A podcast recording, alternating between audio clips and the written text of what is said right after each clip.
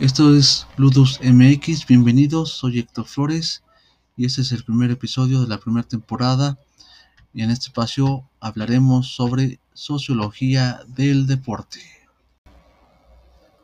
Para comenzar tendremos que hacer algunas definiciones sin meternos en grandes esfuerzos para poder entender los conceptos de deporte, de sociología y al final de sociología del deporte. Empezaremos por el concepto de deporte. Para no complicar esta definición y estar acorde al tipo de abordaje que queremos dar en este espacio, diremos que el deporte es una práctica de un ejercicio físico regulado por una instancia reconocida en un país dado. En otras palabras, si no está reconocida por una asociación o una federación simplemente no existe. Esto último es de suma importancia, pues aunque estemos jugando fútbol, básquetbol, béisbol, la disciplina que ustedes quieran, no está eh, asociada, no estén reconocida por esas instancias, simplemente no es deporte, simplemente no existe. Así es, y así está marcada en la estructura deportiva de nuestro país.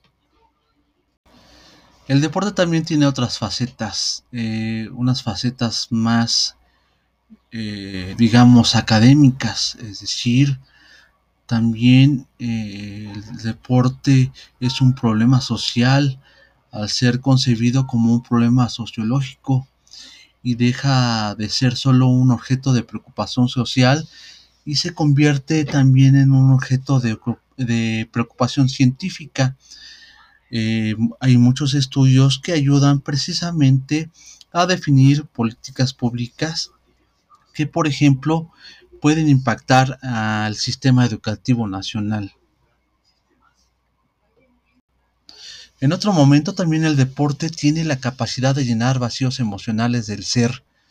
Por ejemplo, cuando hay una catarsis en el momento que uno le grita al rival en la lucha libre y saca todas esas emociones, esas pasiones desbordadas, que en otro momento y en otras circunstancias no lo hacemos.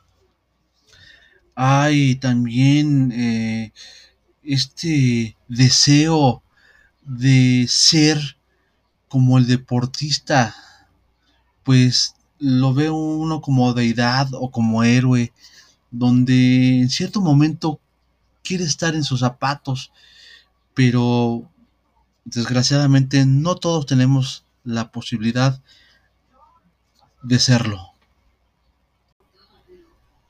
La sociología del deporte es la disciplina que enfatiza la relación entre deporte y sociedad. Esta definición podría quedarnos corta o muy light, pero no se dejen engañar por las apariencias.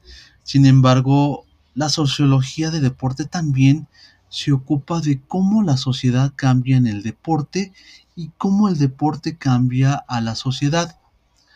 Este concepto de sociología del deporte se aplicó por primera vez en 1921, es decir, que esta disciplina es prácticamente nueva y en sus comienzos no tenía reconocimiento como tal. Es hasta últimas fechas donde la sociología del deporte se está instaurando como un instrumento de análisis comparativo del deporte social actual. Con este tipo de aplicaciones metodológicas, la sociología de deportes se ha confirmado como una especialidad académica y científica, lo que quiere decir es que ya tiene un carácter epistemológico que en sus inicios no contaba.